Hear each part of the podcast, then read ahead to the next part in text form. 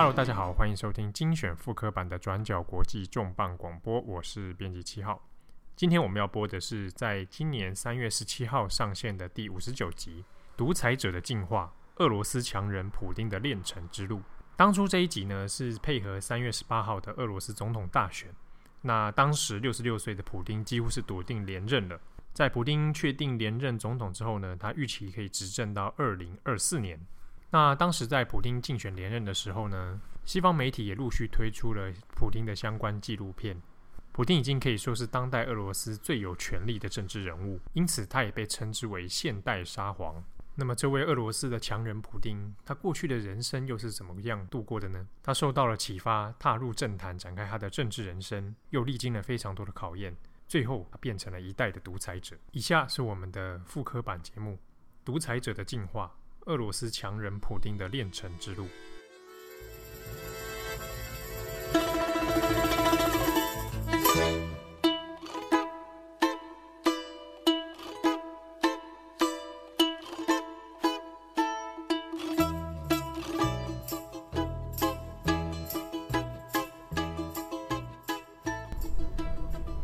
Hello，大家好，欢迎收听本周的转角国际重磅广播，我是编辑七号。我是编辑八号，我是郑红。三月十八号星期天呢，是俄罗斯的总统选举。那如果没有意外的话呢，普丁将会是继续，应该会是继续连任的热门人选啊，而且他的支持率看起来是相当的高。那如果他又在当选的话呢，这次他任期将会持续到二零二四年。好，那普丁过去在新闻上面呢，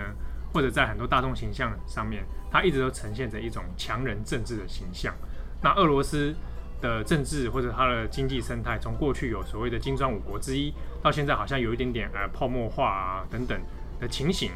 那普丁在当政期间，我们大家会对对他的人生，对他这个人的这个执政的形象感到好奇。那很多很多人都会觉得说，那普丁的过去好像大家会蒙上一个因这个很神秘的色彩。他的过去有曾曾经来自 KGB 啊等等一些工作。那普丁这个人过去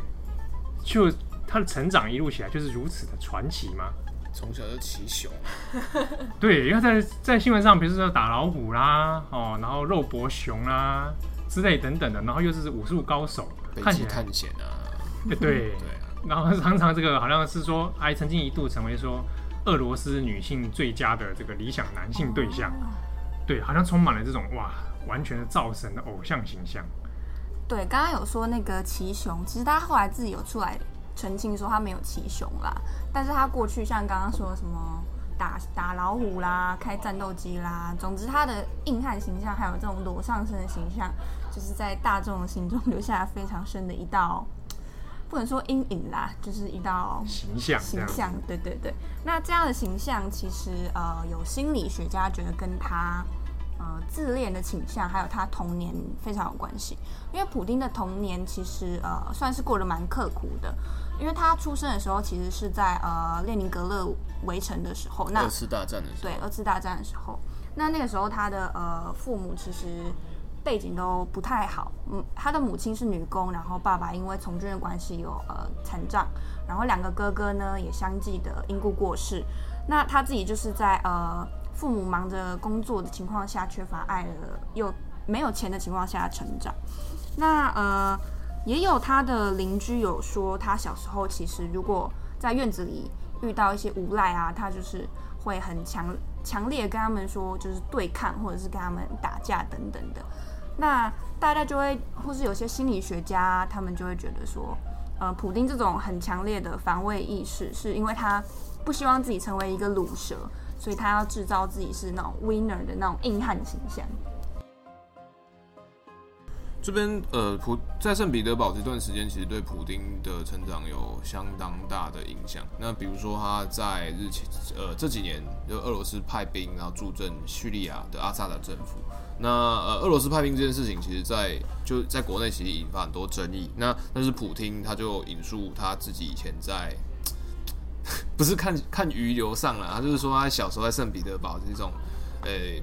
那种破败的城市，然后要要要要如何生活，这种 ghetto，然后他就然后就说在街头上他学到了一个一个逻辑，就是如果要战斗是不可避免的话，那你一定要确保你是先出手的那个人。嗯、哦，所以他从小就有就有这样立志向，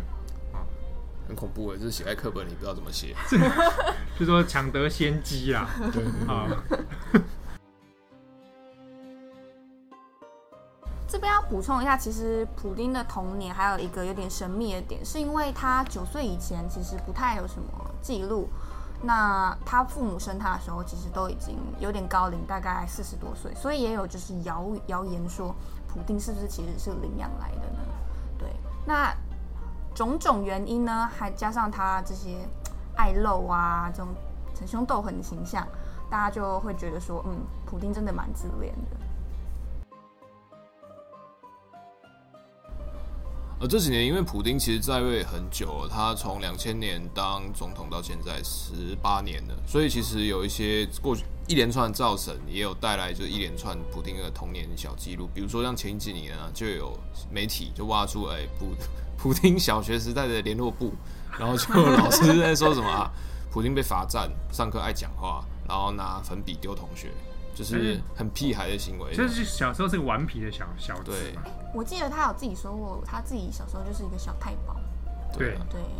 他现在不是吗？他现在大太保。对，哎、欸，小太保这件事情我可以插入吗？就是普丁之前觉得自己小太保这件事情呢，他后来有有也是在某个场合上面，然后说，呃，他的少年时期到大概十二三岁的时候，如何从一个不良少年慢慢导向正途。他导向正途的契机是他开始学柔道，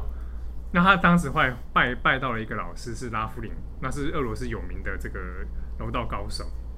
那他就在拉夫林的这个过世之后呢，他还有就感谢说啊，要不是拉夫林的话呢，我的人生不会后来导向正途。那柔道这门技术呢，不仅陶冶了我的身心，强壮我的体魄，就是让他说啊，也帮助了我在政治事业上能够有一个冷静的态度。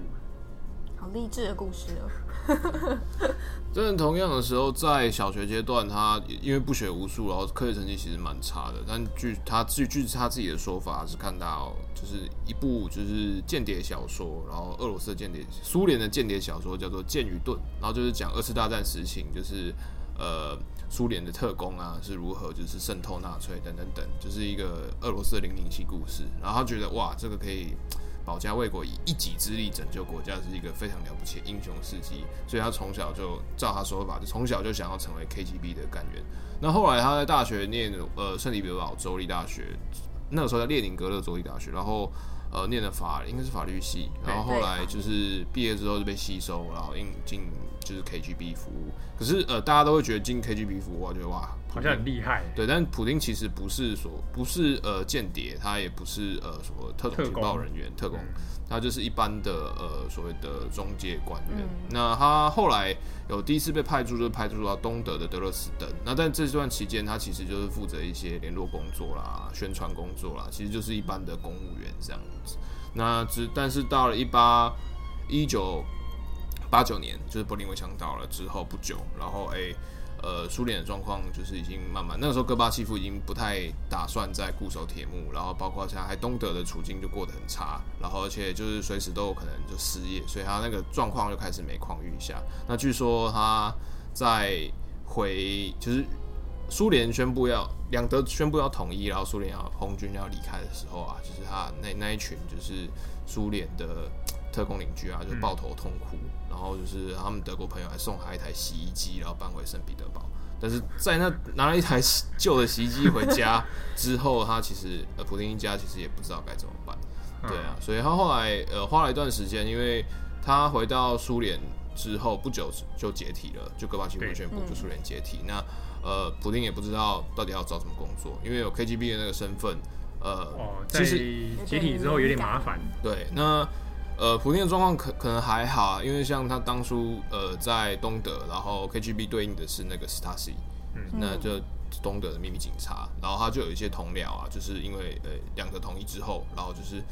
呃转型正义的程序开始启动，然后这些秘密警察就开始被清算，还有人受不了侮辱就干脆自杀。所以这些就是看到过去的同僚过得很差，或者过去的互动人，就是我们同一个圈子里面的人，就是过很差的。其实普丁是这是非常压力非常大的时刻。啊，但是呃，可能也是因就是在这段时间，就是呃，他一度走投无路，可是后来也是他在东德 KGB 的老上司，叫做呃阿纳托利呃索布查克。那索布查克那个时候就是呃好奇了一般就是所谓的呃军党政军的那种旧精英分子啊，中的新生代，然后就是要想说好，那现在苏联解体了，共产党没了，那我们就有机会，所以他就开始参参与政治，然后就参就当选了圣彼得堡的市长，然后就提拔了就昔日的就是子弟兵普丁，然后进入他的到他的市府内阁里面去。那后来普丁做的作者好像也蛮顺手，就成为了他第一第一副市长。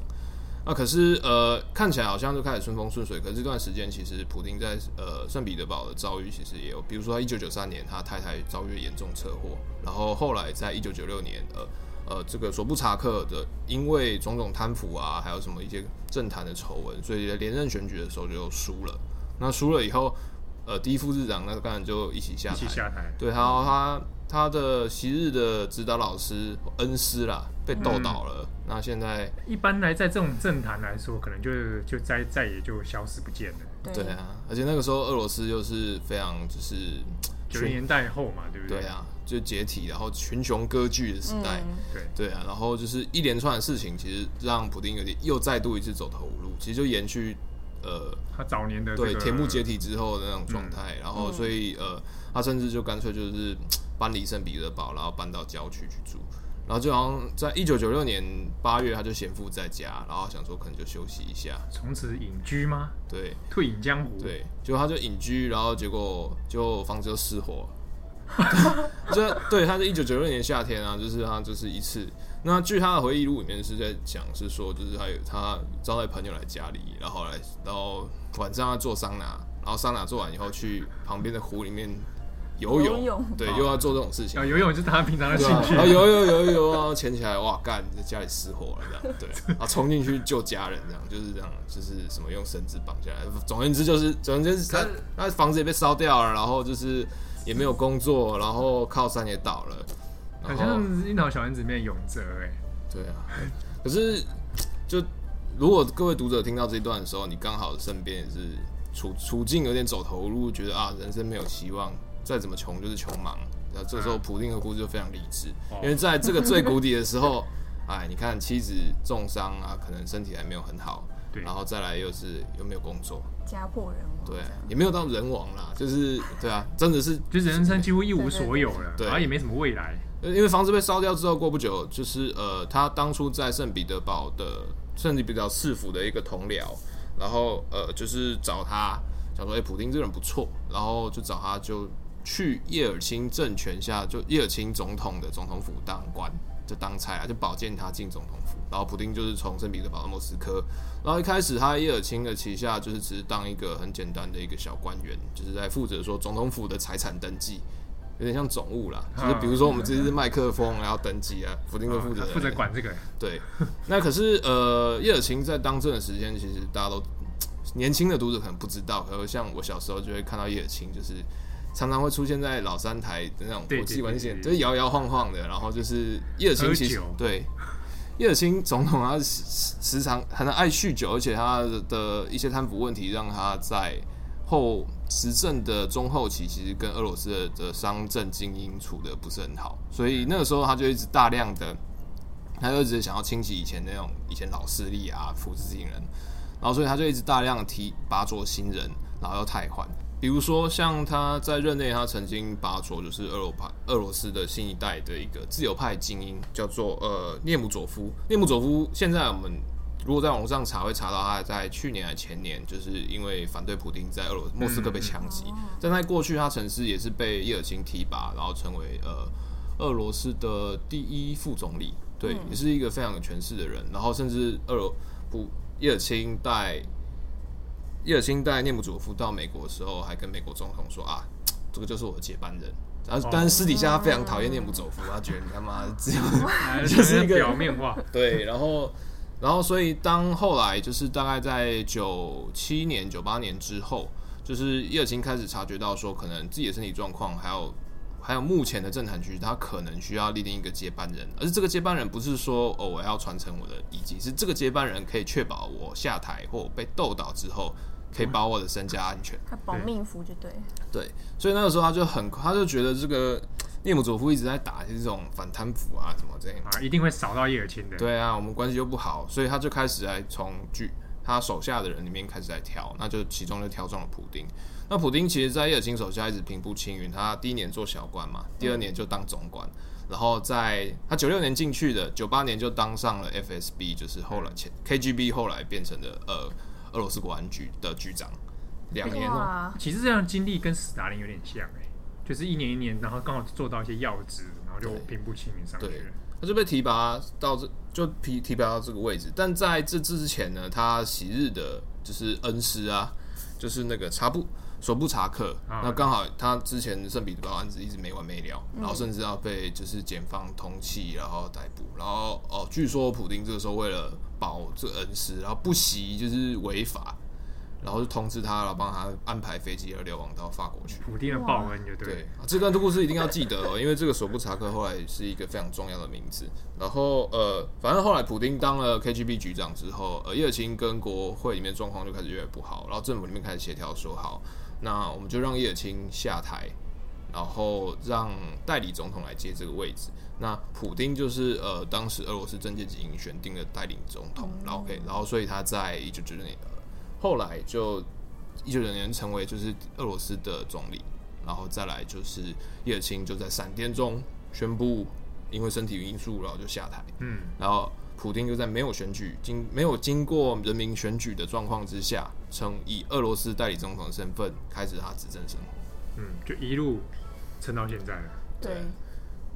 哎，那你刚刚说那个索布查克是为什么很重要？索布查克其实在除了是他索布查克除了是普丁还有的恩师之外，同时也提拔了，就是后来普京不是有一段时间因为连任的限制的问题的变成总理。然后那时候总统是那个梅德韦杰夫，嗯，对，他同时呃，索布查克也是梅德韦杰夫的恩师，所以这一挂人都是同一个恩师师出同门，哎，师傅啊，师傅，一脉相承。啊，师傅。对，那呃，后来索布查克其实后来就一直流亡在海外，然后在两千年的时候就是因病过世。嗯，那但是他的女儿叫做克谢尼亚。那就后来继承了父亲的一些政治遗产，然后呃，然后跟普京状况也很好。那、嗯、但是他后来就开始经营娱乐啊、影视事业啊，然后而且又因为又年轻，所以他就是开始出现，又因为一些有的没有的花边新闻啊，比如说中途要结婚，结果在婚礼前悔婚等等等等等，然后就被称为说哦、呃，是俄罗斯的巴利斯希尔顿。对，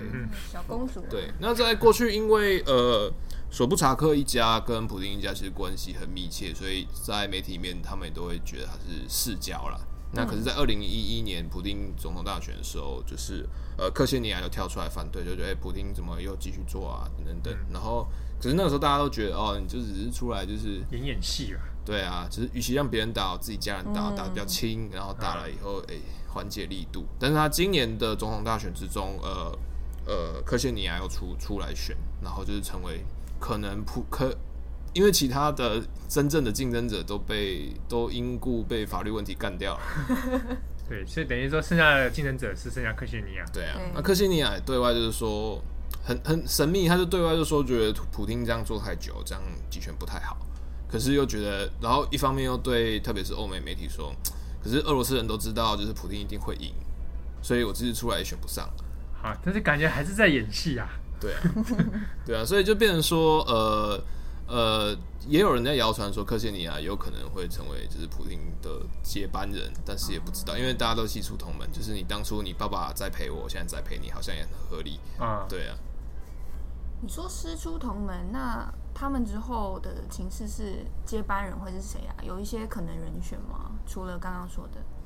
呃，目前来看的话，呃，俄罗斯的一个政局的一个问题是在于说，普丁现在是六十六岁，他今年六十六岁。那如果今年连任，他做到二零二四年，再做六年，六十六岁变七十二岁。那你七十二岁在呃，毕竟俄国还没有像中国那样就是修宪，所以他还有一个总统的任连任限制。所以，如果在七十二岁，然后普丁还不打算退休的话，他可能要再过个水，可能要当个总理。